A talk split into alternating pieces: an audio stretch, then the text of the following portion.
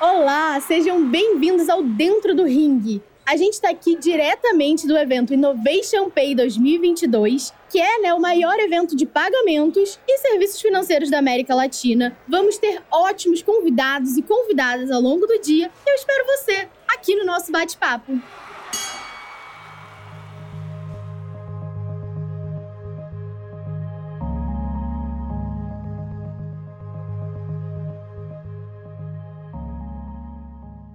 Olá, pessoal, bom dia. Eu sou Camila Carese, diretora de riscos e compliance da Pay for Fun. Hoje a gente vai falar bastante sobre digitalização, tecnologia, uso de dados, algoritmos para melhorar todo o entorno de gerenciamento de riscos, compliance para o mercado de pagamentos. Então, eu trago aqui três colegas de mercado. O Léo, Léo é da Combate à Fraude, CAF, nossa parceira lá na Pay for Fun. Léo, é muito bem-vindo aqui com a gente. Muito obrigado. Trago também o Eric. Eric é da Nelway, também parceira da Pay for Fun nessa jornada antifraude e controle de riscos. Olá, pessoal. Obrigado, bom dia. Não, só dizer que agradeço o convite. Agora que a gente está no ringue, né? Estamos prontos aqui para batalhar pra boas batalhar. ideias, bons insights. Né? Vamos lá. Isso. E a Alessandra Gaspari, também colega super qualificada na parte de treinamentos e consultorias vai agregar aqui bastante para falar sobre como aculturar todas as todos os stakeholders, né? Além da gente trabalhar com informação, como que a gente acultura as pessoas a pensarem bem e saírem da caixa quando a gente fala de compliance digital. Obrigada pelo convite. Espero contribuir e aprender com vocês também. Então, vamos lá. Começando, né? Hoje até para trazer um pouquinho aqui da introdução, a PayFarFan é uma instituição de pagamento, a gente tem autorização do Banco Central e a gente está bem focada num mercado emergente, que é toda a parte de jogos online, um viés de apostas esportivas, e vem aí uma leva de inovação também na regulamentação para esse setor, né? E aqui o que, o que, traz a gente aqui hoje, principalmente, é falar como que a gente consegue é, usar né, é, todas essas informações, plataformas, tecnologias, tecnologia, dados, para a gente atender aquele ser que é extremamente importante para cada um dos nossos negócios, né? Que é o nosso cliente. Então, a aceleração no mercado, né, ao meu ver, a aceleração no mercado de pagamentos, né, nos meios de pagamento e tecnologia, trouxe uma necessidade grande do nosso cliente para assertividade na entrada, para agilidade, né, desde o momento em que ele coloca o nome dele lá na nossa plataforma para fazer o onboarding com a gente, até o transacional, né? Então, aqui a ideia é que vocês contem um pouquinho para a gente, né, no olhar de vocês, qual é o benefício da tecnologia nesse momento momento, né, olhando para atender essa, esse imediatismo e essa exigência alta do nosso cliente, sem a gente deixar de olhar para riscos né, e os cumprimentos obrigatórios e regulatórios que o, o, compliance tem sendo de uma empresa de meio de pagamentos. Então, me apresentando mais uma vez, Leonardo Revich, sócio fundador da combateafraude.com, a gente tem que atender, é, sem dúvida, a regulamentação do Banco Central.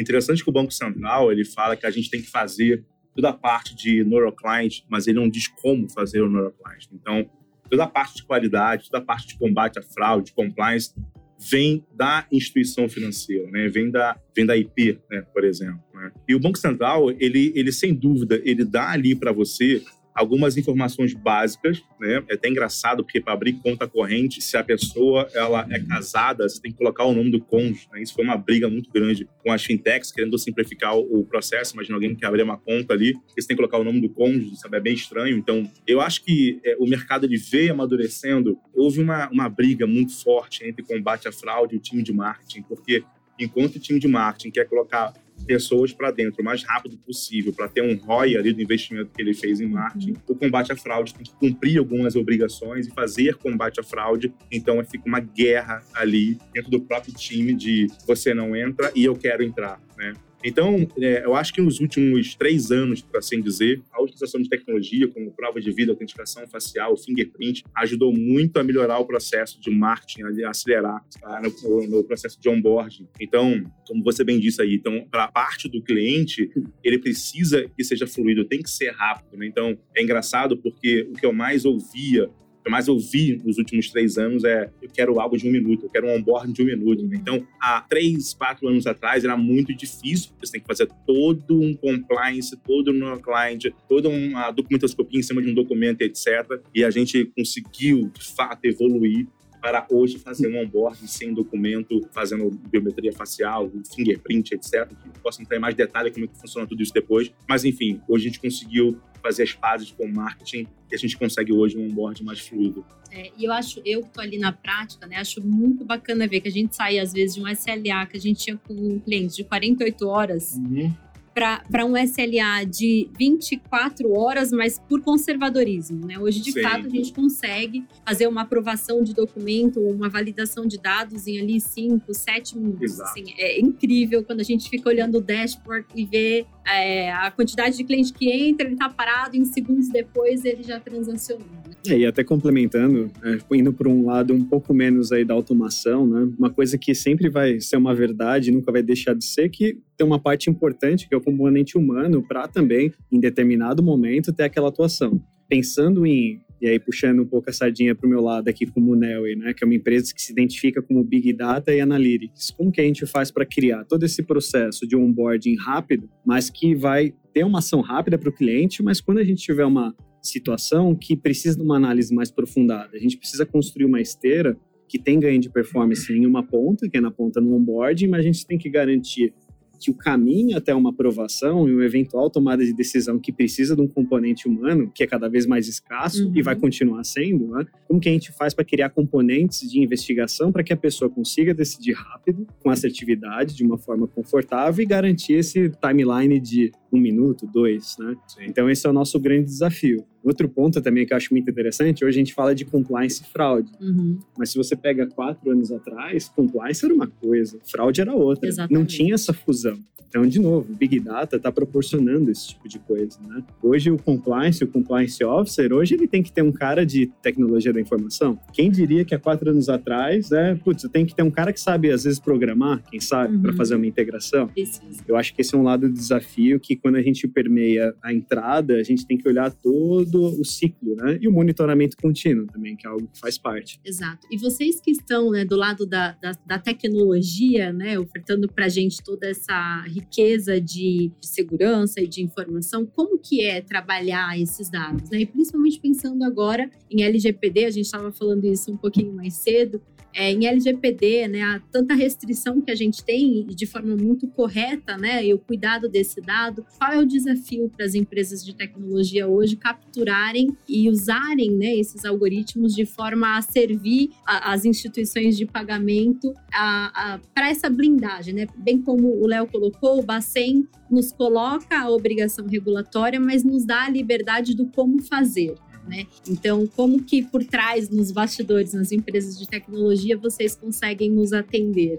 Tem grandes desafios. A gente fala assim, ah, putz, empresa de Big Data, lindo, maravilhoso. Aí, pensando no pitch comercial, eu vejo muitas pessoas falando assim, olha, minha empresa aqui tem mais de 300 fontes. Ah, legal. Mas aí, como que eu uso isso? Porque, assim, os dados em si, eles não servem para nada. Então, o primeiro grande desafio é você juntar de novo né, o Big Data com o Analytics. Então, às vezes, quando a gente chega em grandes clientes, se eu chego com esse discurso, a princípio ele aparece até ser sexy. Mas na realidade, o dia a dia, a realidade é outra. Né? Dizem que assim, muitos dados não adiantam e poucos também não. Tem que é, ter um equilíbrio, né? Para você conseguir ter bom, informação. Né? E dado, dado bom, confiável. E você tem que controlar custo também. Porque é. quanto mais dado, maior capacidade de processamento. Mais tempo você, em tese, você vai gastar. Mais informações você tem que olhar para constituir uma política de risco que de fato dê resultado. Não adianta ter 300 fontes, sendo que duas ou três que são relevantes para o meu negócio, entendeu? Então, a gente chegou numa fase de maturidade que não basta ter um monte de fonte. Você tem que ter know-how, você tem que ter tecnologia, você tem que combinar isso de uma forma que funcione. Porque sem isso, não vai para lugar nenhum. Agora, um ponto legal, né? Você falou de LGPD, né? A gente vem num processo lá na, na combate à fraude. Há dois anos, os nossos clientes vinham pedindo para resolver um problema. Qual era o problema? problema de biometria facial. Hoje, quando você contrata um player hoje no mercado de biometria facial, por contrato, você é obrigado a ceder a propriedade daquela imagem para aquele birô de faces, uhum. né? Para ele revender aquela face. Enfim, o mercado acabou criando um monopólio. Existe hoje um grande player no mercado, criou-se um monopólio, um grande player. Esse player pegou a propriedade de grande parte das imagens do mercado e os nossos clientes pediram, cara, a gente tem que ter uma solução para isso, porque os preços aumentaram, né? se tornou um monopólio, monopólio é ruim. E aí a gente levou quase dois anos construindo uma solução chamada All ID. Essa solução All ID de todas as identidades, o que, que a gente fez? A gente criou praticamente um consórcio, é uma rede. Então a gente chamou ali, não posso citar aqui TNJ, mas enfim, entrou ali os maiores, os maiores bancos como cliente então, eles, cada um eh, veio trazendo as suas próprias faces e as faces são deles, não é, não é, não é nossa, não é do Baladin. Uhum. Então, é um modelo de descentralização, é a Web3, né? Uhum. Então, é, a gente conseguiu dessa forma baixar o preço, jogar o preço lá no chão, tipo de 9 a 20 centavos. Hoje, o cara, se for comprar hoje do player do Monopólio, custa 1,50. Então, assim, é um absurdo de, de, tão barato que ficou. As faces hoje é do cliente, ele não tem que ceder as faces é, é pro, pro ID, né? Então, é, é do cliente. E a rede trabalha para rede. Então, como o OID não tem face nenhuma, não é um birô centralizando face, a rede tem que trabalhar para o consórcio, né? Para as empresas que entraram ali dentro se não for bom, elas vão embora e levam junto as suas faces. E aí acaba, não funciona mais, né? Então, é, eu acho que a LGPD, sem dúvida, foi muito eficaz. Não vejo muita aplicação prática ainda, assim, eu não vejo ainda o órgão regulamentador aplicando ali as devidas multas. Eu acho que o maior vazador de dados ainda é o próprio governo federal. Essa Ele, é a minha crítica. É, sabe? É, é um absurdo. Ele que deveria guardar as nossas informações, então, estão se permitindo hackear de uma forma muito forte todos os dados de todos os brasileiros já foram vazados. Uhum. Então, uma outra dica que eu dou aqui é sempre troquem suas senhas e não use a mesma senha em N serviços, uhum. porque é, duas coisas acontecem. É, existem listas vazadas com as suas senhas por aí. Sem dúvida, a sua senha já foi vazada. Então, fique trocando, não use no mesmo serviço. Por quê? A galera roda um robô com a sua senha, consegue acesso, né? E para quem não usa uma reautenticação, tipo uma autenticação facial, para dizer se realmente é você que está tentando logar ali, a fraude passa. Então, uhum. tecnologia é importante, enfim, LGPD é importante, mas... Duplo fator de autenticação também é importante hoje em dia. Né? Sim, né? sem dúvida. Pra tudo, praticamente. A gente sem consegue dúvida. ver pelo WhatsApp mesmo, né? A quantidade Sim. de fraudes, colegas nas redes sociais. Gente, fui hackeado, né? Essa é uma dica que é essencial hoje, né? Porque tá tudo conectado. Exato. E se você, ainda mais falando sobre fraude, né? Quando a gente Sim. fala fraude, eu costumo dizer que entre players não tem uma grande concorrência. Porque uhum. se é um sistema e você tem uma brecha, você acaba ferrando o sistema inteiro. É, né? eu, eu gosto muito dessa abordagem, né? Eu sempre que falo é, sobre como que a gente faz, né, na Pay for Phone, ou por outras casas que eu já passei, é o típico tema que a gente tem que dar as mãos para proteger o ecossistema, né? Se eu estou protegendo, consequentemente, eu ajudo a otimizar o teu banco de dados, que vai ajudar um terceiro, um concorrente nesse sentido. Então, acho que é essa mentalidade que as empresas têm que ter, né? E aí, puxando um pouquinho, né, para esse. Acho que a gente, claro, o compliance, ao meu ver, né, como, como o Eric falou, era aquele compliance tradicional, ética, integridade, anticorrupção, testes básicos baseados nas políticas. Uhum. E a gente sai desse viés para um patamar onde a gente tem que ter um analista de dados sentado do nosso lado, trabalhando os dados dentro de casa e os dados que os nossos parceiros nos ajudam a ter, né? Nesse sentido, assim, o que, que vocês, né, acompanhando até todas as outras instituições que vocês têm plugadas ou outros varejistas também que eu sei que tem aí na base de clientes de vocês, como que vocês enxergam é, esse aumento, né, na qualidade, se o, o compliance num outro patamar com essa, não só com o viés antifraude, né, mas pensando uhum. em monitoramentos de lavagem, prevenção lavagem de dinheiro, customer, até de repente alguns setores, né, quando a gente olha para investimentos, a gente sabe que tem muitos dados que a gente pode trabalhar olhando é, para insider, insider trading, essas questões. Uhum. Então, como que vocês avaliam, né, que o, o que, que é também necessário para que as pessoas contribuam, né, é, para serem protegidas nesse, nesse modelo e a gente leve os compliances para um patamar mais alto? É, acho que assim, como nas empresas, né, a gente costuma falar, principalmente o compliance, que todos são agentes de mudança. Né? Mas quando você começa a falar de mercado, o que, que acontece? Você tem o papel do regulador, que algumas vezes ele fica lá calminho, né? Mas quando ele resolve se revelar, né? É, aí as pessoas agem, principalmente as pessoas que não se organizaram e pensaram numa estrutura parruda de compliance, elas vão se ferrar no meio do caminho. Então elas têm que estar preparadas para isso. E compliance é algo que vai e não volta mais. Uhum. Por outro lado, no aspecto da sociedade, a gente tem a sociedade cada vez mais participativa. Então, quando a gente fala de compliance, até uma pesquisa recente diz que a maior preocupação numa empresa é mais no reputacional. Exato. Né? A reputação hoje ela é muito mais importante porque vai atrapalhar os negócios da empresa, vai atrapalhar as relações com os investidores e no meio do caminho tem um cara chamado consumidor. Agora a gente está falando muito de um do SG também né, que é algo que está totalmente vinculado uhum. à fraude e à compliance. O G uhum. de governança lá é fraude. O E já está dentro das soluções da ANEL há muito tempo. Aliás, todas as letrinhas já estão uhum. lá. Mas aí o público começa a ver isso de uma forma mais holística, mais fácil. Né? Uhum. E aí nosso papel como empresa de Big Data é facilitar a vida tanto para o cara da, do B2B como do B2C. A gente acaba influenciando. E a gente tem que criar essa linguagem cada vez mais flat. Eu costumo falar que dentro das áreas de compliance, eles estão se especializando, vinculando-se mais à tecnologia, se integrando a outros sistemas, outras plataformas. E o nosso papel aqui como canal de e-mail, principalmente, é fazer com que essa experiência do usuário seja fácil de usar, auditável e que eu consiga mostrar para um terceiro, um para auditor, isso de forma fácil, sem ter o código por detrás. Né? Eu sou aquela ponta do iceberg que embaixo tenho uma super infraestrutura, mas acima da linha do mar eu tenho que mostrar que é fácil esse negócio. Uhum. E compliance e fraude não é algo descomplicado. Fraude existe desde a época do código de Hammurabi lá. Uhum. Não sei quantos séculos antes de Cristo, que ele fez aquele código olho por olho, dente por dente, entendeu? É algo que também falta. Eu acho que o brasileiro está acostum, tá se acostumando. Uhum. A gente teve as grandes, vamos dizer assim, revoluções voltadas para a corrupção na época de 2018. Né? Isso. E isso desde então é algo que o Brasil está mais politizado, para o bem ou para o mal. Isso tudo envolve esses, a questão de proteção, se autoproteger. E você acha que esse momento em que o Brasil passou foi um gatilho para a gente começar a olhar para dados, communication surveillance, né? O que, que se passa dentro das conversas, até é, e-mails, enfim, para a gente capturar e poder é, trabalhar esse viés preventivo dentro das organizações? Foi tenho, esse o gatilho?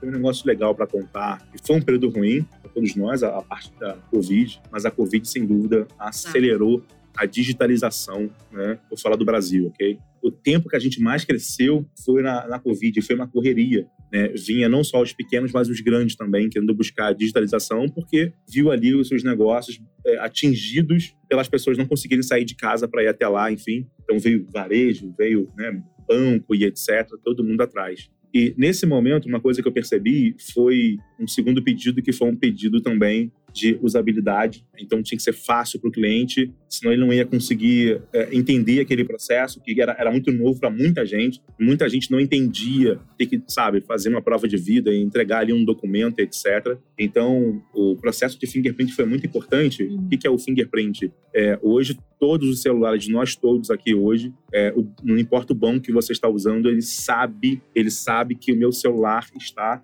está no bolso nesse momento, está aqui na altura do, do bolso, mas o meu celular em média, todo dia, porque a gente frequenta praticamente os mesmos lugares todos os dias, tá? Vamos supor na sua casa. Você praticamente coloca o celular em alguns lugares que você frequentemente uhum. coloca sempre, por exemplo. Uhum. E mais, quando você olha o celular, você olha sempre numa posição idêntica, sempre, sabe? Você oscila, mas na média é praticamente a mesma posição. Isso cria um padrão, cria uma, cria uma identidade única no seu celular. Então, quem usa fingerprint hoje, é, vou falar de banco, que é, é, todos eles usam, tá? E sabe quem você é. Então, a gente está partindo para um próximo nível agora, que não vai fazer mais prova de vida, não vai mais fazer é, documento nem nada, vai ser tudo via fingerprint. Nossa, isso é um pouco assustador, né? É, é muito. meu celular aqui, né, que é o da Apple, tá pegando meu fingerprint a todo momento, tá pegando meu batimento cardíaco, tá pegando tudo, tá criando uma identidade. Tá, tá criando seu avatar. Tá criando meu avatar, literalmente. é, é verdade. Então, sabe o que vai acontecer, pessoal? Vocês vão baixar ali, por exemplo, o, o app do banco, tá? E você não vai precisar fazer nada. É, literalmente, você vai entrar no, no, banco, porque o banco sabe quem é você. É bem, é bem assustador, assustador. mas ao mesmo tempo, para o marketing é maravilhoso, porque foi um onboarding instantâneo. É o onboarding tão sonhado. É, o mercado financeiro ele já é bem avançado, sempre foi bem avançado aqui no Brasil, né? Sim. Por outro lado, você mencionou a questão da Covid, né? Eu vejo outras empresas que não tinham tanta afinidade com tecnologia. Eu posso Sim. até dar um exemplo, empresa de varejo. Normalmente, você tem uma série de fornecedores que querem participar daquela empresa porque querem expor seu produto na gôndola. Como que era esse processo? O cara tinha que ir lá numa salinha, passar com uma secretária e falar: olha, eu quero expor meu produto aqui. Tá bom, preenche um formulário, papel, caneta, uhum. preenche, autentica e depois de um tempo a gente vai conversar. Covid acelerou isso. Você não tem mais esse tipo de ambiente. Então, o próprio usuário ele ainda não está acostumado. Né? Exato. Né? Porque você tem diversos ramos de atividade onde você tem, putz, financeiro, nada de braçada, mas você tem toda uma indústria enorme. Agro, por exemplo, a gente fala muito pouco. Assim, é uma indústria que tem uma tecnologia de ponta e você tem outras que não tem. Então, como Nel e a gente tenta atuar como se fosse o amortecedor, porque a gente tem uma base aí de quase 600 clientes. Uhum. Claro que a gente está muito inserido no mercado financeiro, mas nesse contexto de entregar para o nosso usuário soluções de que ele consiga bater o olho e ter um insight daquilo é muito importante. Um dos pilares do compliance é o risk assessment. Exato. Mas uhum. o risk assessment o que, que é? Se olhar uma massa de dados ou uma massa de pessoas, né? Uma massa de empresas e como que você tem um insight daquilo? Vai ser impossível se você não tiver esse tipo de solução. E eu acho que até não só da porta para fora, né, com o nosso cliente, com o nosso usuário, mas é, da porta para dentro, olhando com o nosso viés de segunda linha, né? Uhum. Hoje a gente sabe que não tem como fazer nenhuma gestão de riscos de segunda linha, né? Seja como compliance, risco regulatório, PLD ou risco operacional, riscos integrados, sem trabalhar dados, sem trabalhar o comportamento, né? Não só do cliente, então que está ali, né, para fora, mas do nosso funcionário, das nossas, das nossas ferramentas, né, do nosso transacional. Então isso é uma coisa também que a gente tem trabalhado bastante, né? Como que a gente usa o nosso time de tecnologia com a mentalidade de riscos para nos ajudar a, a, a, fazer testes e monitoramentos transacionais é, anti-fraude, né, anti-risco operacional da porta para dentro, né? E que às vezes um parceiro não vai nos atender na, na totalidade, porque a gente tem o viés mais de boa prática de mercado, né, com os uhum. parceiros, mas para dentro de casa, cada instituição tem que achar ali qual é o seu apetite de risco, como que a gente mata, né, aquele gap usando também esses dados. Então, é, do meu lado, né, como, como instituição de pagamento é, e uma instituição que está aí há cinco anos no mercado, com bastante transação, a gente tem feito um trabalho grande de como positivar, né, esses dados através dos parceiros, mas também como que a gente cria, sai ali dos testes de auditoria que antes eram Ctrl-C, Ctrl-V, PROC-V, né? Uhum. Para os algoritmos muito mais apurados, é, usando dados do, dentro do Lake. Né? Acho que esse conceito chegou para ficar, não tem como a gente voltar atrás, e muito pelo contrário. Como o Léo falou, a gente tem que começar a deixar de se assustar com o nível que isso pode chegar, né? É. As empresas estão perdendo esse tipo de coisa. Pensa assim, eles estão saindo do aquário e estão pulando no oceano. Pô, Exato. Eu sou uma empresa que vende água, por exemplo dentro do métier de risco dele, dentro da. Ele está numa caixinha lá confortável, mas como você tem um regulador ou uma sociedade querendo que você venda esse produto aqui com, sei lá, de uma forma é, sustentável, você, como empresa de Big Data, chega para ele e fala assim: Cara, eu sou uma empresa de Big Data que tem mais de 200 fontes de soluções analíticas. Cara, quê? Como? Calma. A gente tem que saber chegar naquele cara e falar assim: Cara, a gente tem algumas informações que vão casar com o teu modus operandi. E assim, eu não quero o ótimo inimigo do bom. Né? Uhum. Tem uma uhum. curva de aprendizado. Então, vamos chegar nessa empresa e falar assim, cara, qual que é o seu problema? Onde que você está parado? É o seu canal de denúncia? É o seu onboard massificado? Uhum. É a sua análise de fornecedores? São os seus processos internos? E aí, como NEO, a gente consegue ceder soluções de plataforma para começar a cortar aquele mato alto. Consigo, olha, dessas 300 fontes, calma, vou te indicar 10 ou 20 que vai te ajudar muito. Efetivo. Ganhou efetividade, é engatou a primeira, aí o foguete depois ou o carro vai decolando, entendeu? Então é esse processo de maturidade que a gente tem que construir. E as empresas às vezes elas ficam admiradas com essa tecnologia, mas é aquela coisa, o prático e o dia a dia é aquilo que ele tem que se acostumar. E é nosso papel aqui até com esses eventos, né? Uhum. Assim, cara, comece. Tem interesse? Ótimo, vamos começar por aqui. E aí a gente vai investindo em tecnologia, o ganho de performance vem e o resultado vem também. Compliance e fraude não é só prevenção em perdas. Uhum. É o contrário. Quanto melhor sua governança, mais dinheiro você vai trazer. Exatamente. Para o seu sócio, para sua empresa e para o seu, seu, consumidor que vai estar feliz em te consumir. Entendeu? Exato. E se a Isso é gente é tem essas informações, a gente também consegue ajudar né, o board da empresa a tomar decisões mais assertivas, né? Usando aí o olhar de comportamento do que do nosso cliente, do nosso Sim. transacional. E posso, aí, puxando um pouco. Desculpa, Léo. Posso dar um exemplo aqui meio meio fora do assunto é, combate à fraude, desculpa, fraude. Mas tudo a ver com a parte de análise de dados. Tem uma empresa que, que eu invisto e essa empresa ela, ela, ela consegue pegar todos os dados de todos os marketplaces do, do mundo, beleza? E é engraçado. Sabe qual é o produto mais vendido no, no Mercado Livre? Vocês nunca vão, nunca vão adivinhar, cara. A leite condensado. Leite condensado é, é o produto é, número um mais vendido Como assim? no, Mercado no Livre. Mercado Livre. Então, Tá- é legal você ter acesso a dado, por quê? O que, que essa empresa faz, né? Essa, essa startup? Ela ajuda os chamados os sellers, os vendedores. Então, é, para aquele cara não. Vamos supor que você fala assim: ah, caramba, fiquei desempregado, quero, sei lá, montar uma loja, quero começar a vender alguma coisa, vou vender, né? Por exemplo, no Mercado Livre, né? É, O que, que eu vou vender? Não sei. Enfim, você usa essa, essa, essa plataforma e ela te diz: olha, os produtos mais vendidos são esses, pelos preços tais.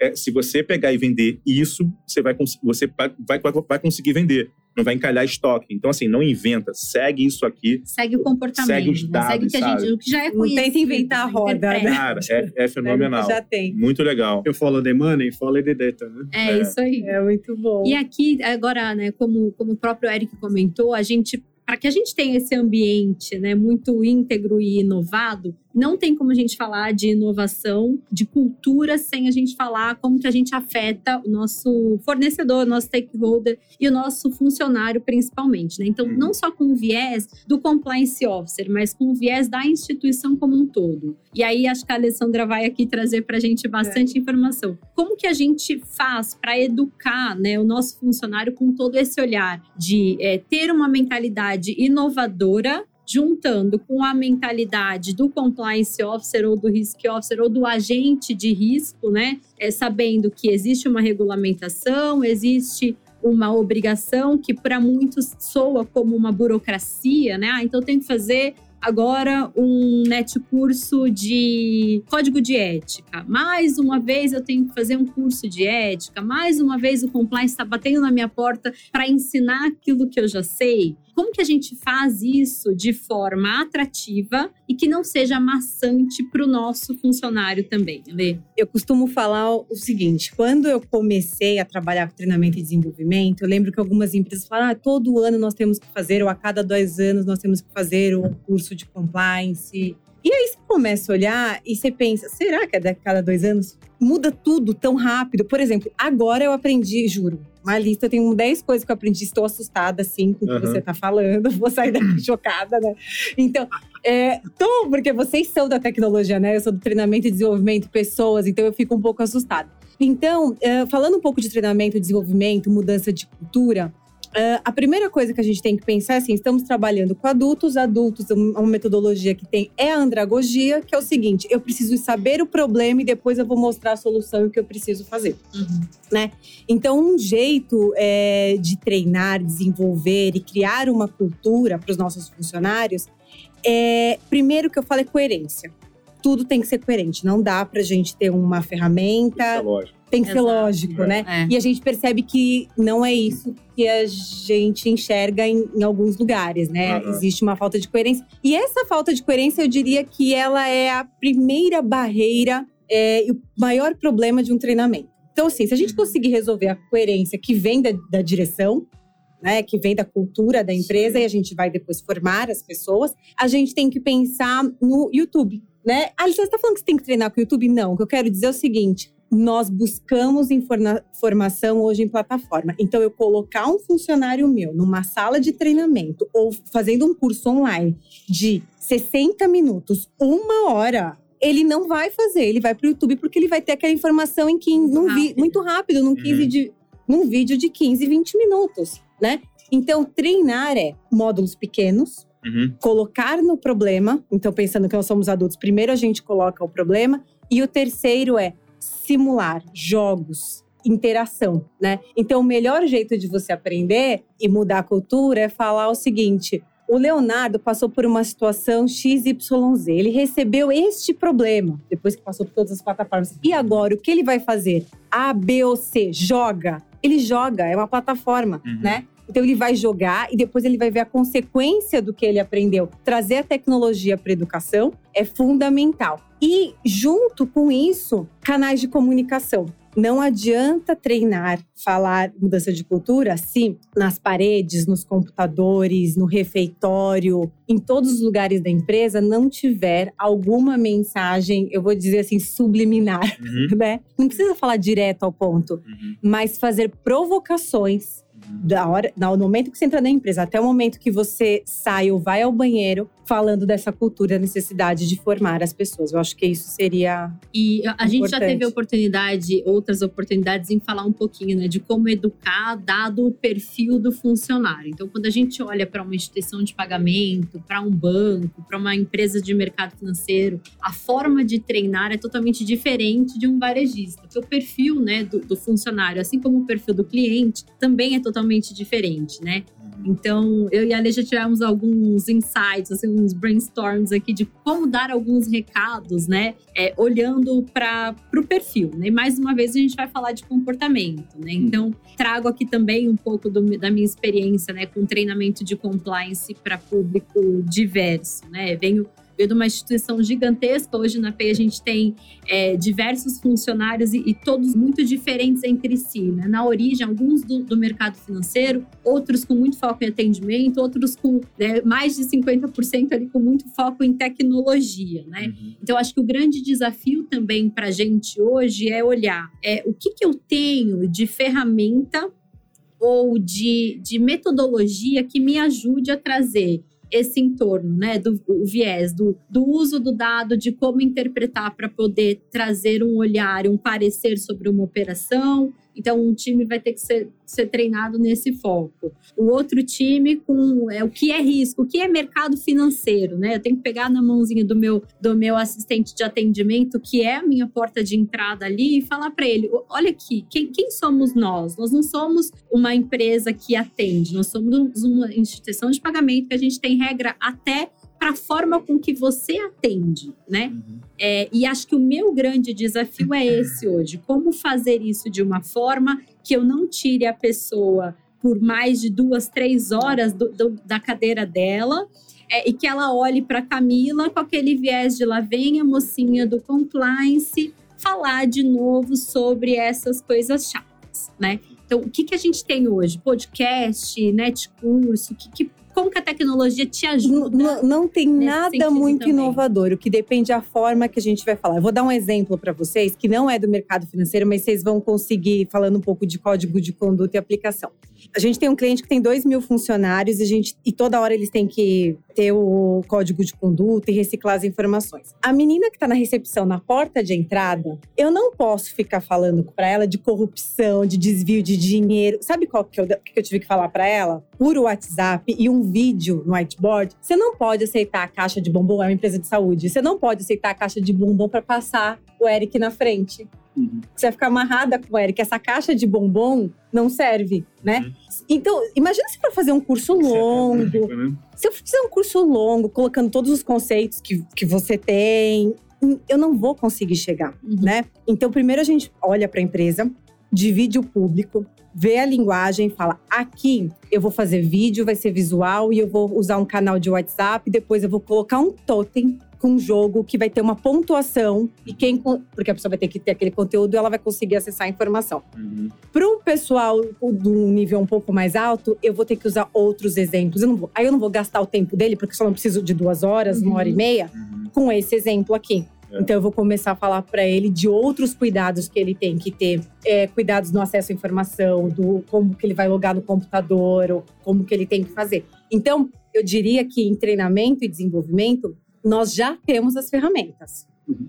as redes sociais, Uhum. as Isso. plataformas. Exato, é mais, mais- talvez mais simples do que a gente É imagina. muito mais simples do que a gente imagina. A Exato. questão tá no método, É. né? Eu fui gerente de projeto por quase 15 anos. E em gerenciamento de projetos, a gente tem plano de comunicação. O plano de comunicação é como é que você vai se comunicar com aquela pessoa. Exato. Exato. E como é, que É. você, como é que você quer receber a comunicação? Por é. e-mail, por telefone, uma apresentação, um status report, um vídeo. Né? Você entender o seu público é, é algo que funciona demais. E tem os desafios, né? Primeiro que o compliance é o keep, normalmente, né? Então, pegando o seu exemplo, a gente falou muito da galera de escritório, tá acostumada à, à tecnologia, né? Vamos pegar uma grande siderúrgica, que você tem desde a criação, desenvolvimento, produção, processamento, e você tem um motorista. Uhum. Qual que é o ponto em comum de toda essa galera com relação à tecnologia? Celular. Uhum. E aí você consegue aplicar uma videoaula, você consegue fazer uma comunicação por WhatsApp, né? Então é muito importante você racionalizar a tecnologia com uma linguagem que, pô, o cara que dirige um, um caminhão de 30 toneladas, ele tem que saber o básico que é como dirigir bem defensivamente, tem também saber a respeito de compliance, tem que saber talvez alguns aspectos aduaneiros, Uhum. né? Que é também, pô, vou passar, cara, se alguém te oferecer alguma coisa, não aceite. Ele vai entender no final que não é, ele não é está servindo só a empresa, é pro próprio bem dele também, Correto. porque ele pode se enrolar, né? Ele pode pegar cana dependendo do que acontecer, Exatamente. entendeu? E aí Tem- vai ferrar toda a Eu cadeia. tenho um, um case muito interessante para. Um exemplo, tá, gente? Não, mas é, não, é, é muito legal. Eu poderia até falar de alguns cases que nós temos no mercado financeiro, mas em cima do que você falou, eu até posso voltar depois, mas tem uma- um, um bem interessante. Ahn, tem uma empresa de uma, de uma frota de caminhões, ela precisava treinar os motoristas. O que, que ela fez? Ela criou CDs, porque nem todo lugar tinha rádio. E você dava a informação no CD, só que antes eles fizeram, sabe que pesquisa? Que tipo de música que eles gostavam de ouvir. É diagnóstico. diagnóstico. E aí colocaram a pílula de conhecimento, a música que eles gostavam. Aí eles colocavam uma outra pílula de conhecimento. E o que, que o caminhoneiro tem saudade? Da família. Uhum. Então vira e mexe, tinha um recado de alguém da família. Você vai ouvir, porque de repente é a sua família que vai falar Uhum. naquele CD. E aí nos postos de gasolina colocaram TOTS para avaliar o conhecimento dessas pessoas e validar. Então, falando agora de mercado financeiro. Ela se assustou com a tecnologia do celular. Você assustado com o totem, que vem a família falar é. da dica de Você compliance. tem a Agora, tá rota, né? assustado Você tem a rota. Você tem a rota. É muito difícil fazer É isso. muito- muito legal. Mas é a questão realmente de comunicação e, e desenvolvimento. O, o compliance, eu costumo dizer, ele não é só o processo, ele é um estilo de vida. Exatamente. Ele é um estilo de vida. Então, o treinamento dele tem que ter na base, é, às vezes, no treinamento, para você conseguir mudar a cultura daquele time, Uhum. você tem que voltar algumas casinhas e entender o que você falou, a origem dessas pessoas. Uhum. Senão você não vai conseguir mudar. Né? A gente vai ter uma tecnologia e na hora que chegar no componente humano, que ele ainda existe, né? Eu sei, Uhum. a gente- sei que a gente quer Sempre, robotizar. né? Não, isso Né, sempre automatizar. Mas minha é. preocupação é, assim, a gente fala muito tecnologia, mas o que, para mim, um ponto de preocupação é justamente o componente humano. Você falou de aculturamento. A empresa, ela tem que ter um aculturamento mais, vamos dizer assim, homogêneo, né? Uhum. Mas quando você fala de pessoas, ainda mais você está falando de pessoas que podem estar espalhadas por todo o Brasil, são É, culturas é diferentes. customizado, né? É Como você pega customizado. essa massa usando a tecnologia para aprimorar ao máximo e deixar um ser humano a parte mais nobre da questão, Exatamente. que é uma avaliação mais aprofundada, um Uhum. aculturamento que é uma evolução que não tem fim. que é hoje o que a gente vê muito nas nossas esteiras, né? Por mais aí trazendo lá para o primeiro Exato. tópico do onboarding, né? Treinando bem, é, fazendo corretamente, dando a linguagem, o tom, a informação correta. É, ainda assim, a gente não consegue fugir, né? E, e eu, eu sou uma defensora assim assídua do, do capital intelectual humano, né? Acho que hoje a gente tem, hoje a gente tem as nossas esteiras que estão aí rodando em um, dois minutos, alguns segundos, Uhum. com tecnologia, mas todos nós temos algo em comum que é uma mesa de peritos, Sim, né?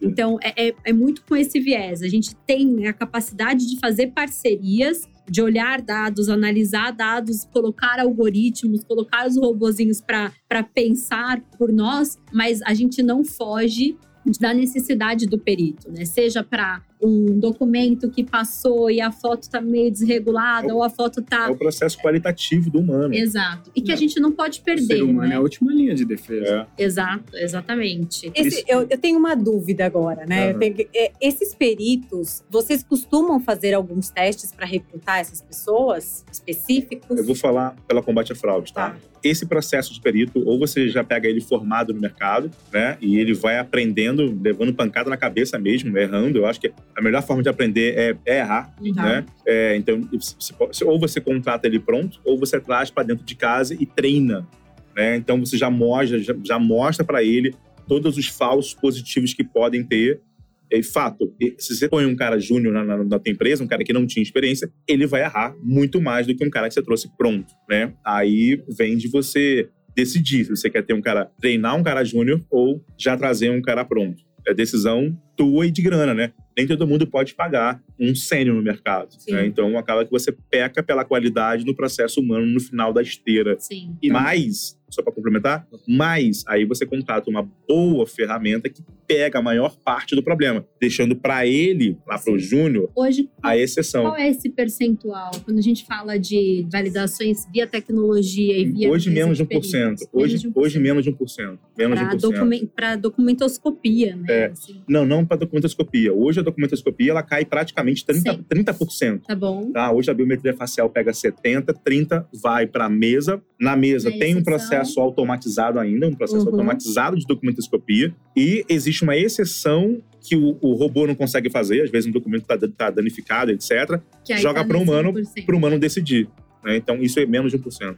É, o que é complementar que você tem que ter um perito e um perito disposto a aprender. Sim. Assim como a tecnologia, putz, fraude. Cara, passa- É isso. passou dois, três dias, já tem uma nova fraude. É. Já tem uma tec- nova tecnologia que você tem que Sim. entender e Se absorver. fosse, se fosse fazer uma analogia, é como um médico, é um médico recém-formado, Uhum. né? E aí, se você ficaria confortável de ser operado por um médico recém-formado? É punk, é, É. complicado. Eu prefiro ser operado por um velhinho, cara, que já errou bastante, já viu Mas de que tudo na esteja vida. antenado com o que vem por aí. Eu, eu fiz essa pergunta, é, juntando até o que vocês falaram, porque o treinamento e desenvolvimento, ele não é o mesmo para todo mundo É. e não funciona para todo mundo. Sim. Vamos pegar, vou pegar eu como exemplo. Eu sirvo para ser perita? Pode me treinar em três anos. Eu Aham. não vou ser. Eu não vou ser, porque as minhas habilidades, a minha preferência cerebral, o meu canal de comunicação, a forma com que eu lido com o eu não sirvo para isso, né? Aham. Então, é, o recrutamento e seleção, ele, a partir do momento que eu vou treinar aqui, ele tem que estar o treinamento tem que estar muito alinhado com o recrutamento e a seleção desse profissional, porque senão você vai treinar, treinar, É. treinar e não vai conseguir ter a formação daquela equipe, ter a cultura Uhum. e, e conseguir de Se fato. uma coisa que eu adoro, assim, compliance, fraude, é que não existe uma medida igual para todo mundo. Até o próprio Gafi fala isso. Aham. Compliance é assim, cada empresa vai ter sua medida, seu apetite a risco, vai ter uma Exatamente. cultura, vão ter pessoas lá. Não existe compliance, não existe uma política de fraude igual. Podem ter suas seus, seus pontos de conexão, mas é, é isso que faz. É um ecossistema totalmente vivo, né? Por isso que tecnologia tem que estar sempre à frente, com um componente humano preparado e disposto a sempre aprender mais, e a gente vai errar, é natural. É verdade. O modelo estatístico erra também, tá, gente? Então, a gente tem que ir aprimorando ele cada vez mais. Legal.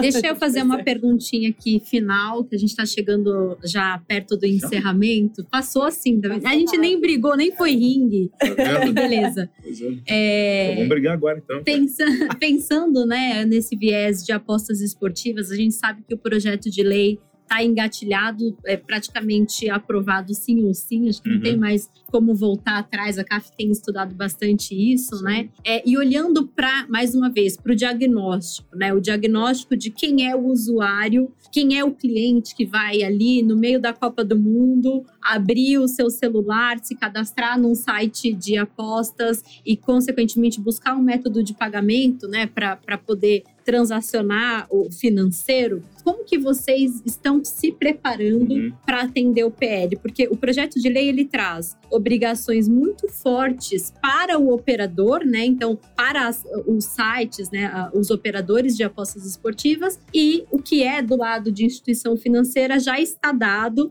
dentro de todas as regulamentações que a gente tem locais e internacionais, né? Como que vocês, né, que, que estão aqui para nos dar suporte nesse onboard fluido, nessa nessa gestão de riscos automatizada e inovada, o que como que vocês estão se preparando para isso? O Léo mencionou isso. Acho que a primeira fala foi a respeito. A gente tem um PL. Mas a hora que você lê o PL, ele é muito básico.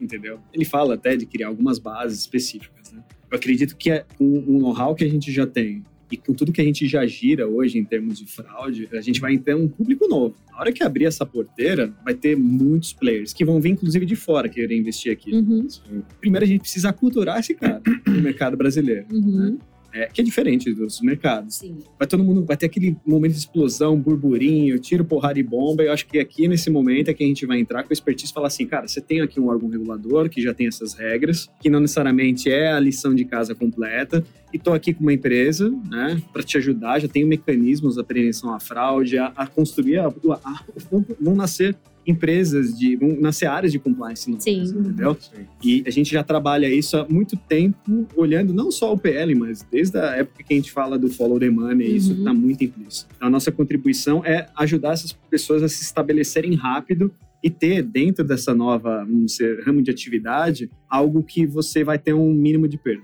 Entrar rápido, crescer rápido, que é algo como você disse, não tem volta.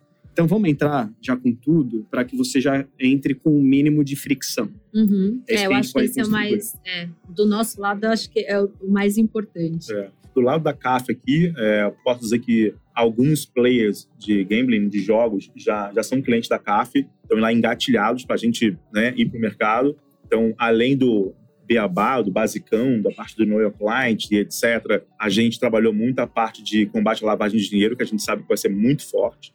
Muito forte. É, a Camila tá? Muita gente vai querer lavar dinheiro ali dentro. Então, a gente está pronto para isso. Já fizemos alguns testes. Então, testes transacionais de Uhum. pagamento. E uma coisa legal, de novo, vol- voltando a falar de novo da parte da marketing e, e usabilidade do, do onboarding, junto com esses players de, de gambling, o que eles pediram pra gente foi bem legal. A gente colocou no final, no saque, a, a parte do, do combate à fraude. Então ele vai deixar o cara entrar, vai deixar ele movimentar, vai deixar ele jogar, vai deixar ele botar a grana. Vamos fazer uma avaliação básica, beleza? É o NeuroClient Uhum. básico que o Bacen pede, mas o combate à fraude mesmo, para ele sacar o dinheiro que ele ganhou, ou sei lá, vai ser no final da esteira. Por quê? Você consegue converter muito mais deixando o cara entrar e viver a experiência e somente quando ele for sacar, você faz o processo chato de live, não sei o quê. É, e, e é aí que eu falo do ecossistema, né? Porque passando por, outra- por todas essas etapas que vão ser implementadas no operador, ele cai automaticamente numa instituição de pagamento que já tem isso como BAL, né? Já, já, já tá no dia a dia, na, na veia da instituição de pagamento, o olhar do conhecer seu cliente, gestão de limites, gestão de risco e, e prevenção. E é Sim. interessante que é uma proposta assim, a avaliação pesada às vezes não está na entrada, está no beneficiário final. O cara que vai sacar. Uhum. É o dinheiro quente que, né, é o frio que às vezes vira quente, ou quente vira frio.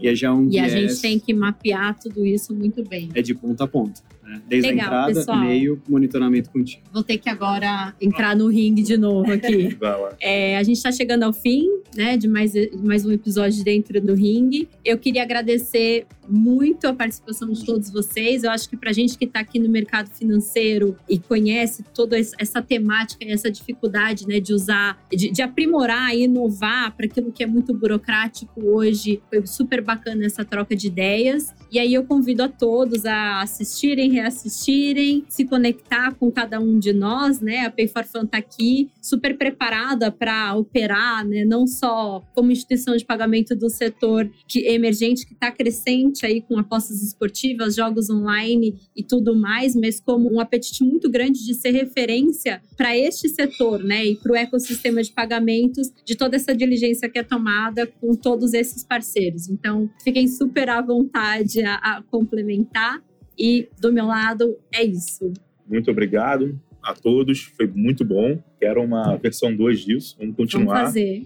Pessoal, obrigado pela participação de vocês, pela audiência, né? E é isso. Obrigado a vocês. Vamos que vamos. Só tenho a agradecer também, adorei o formato, estou pronto pro próximo aí. Gostei Bora muito. lá, vamos lá. Queria agradecer o convite e lembrar um pouco que existem pessoas, né, junto com a tecnologia e falar um pouquinho de treinamento, desenvolvimento e cultura.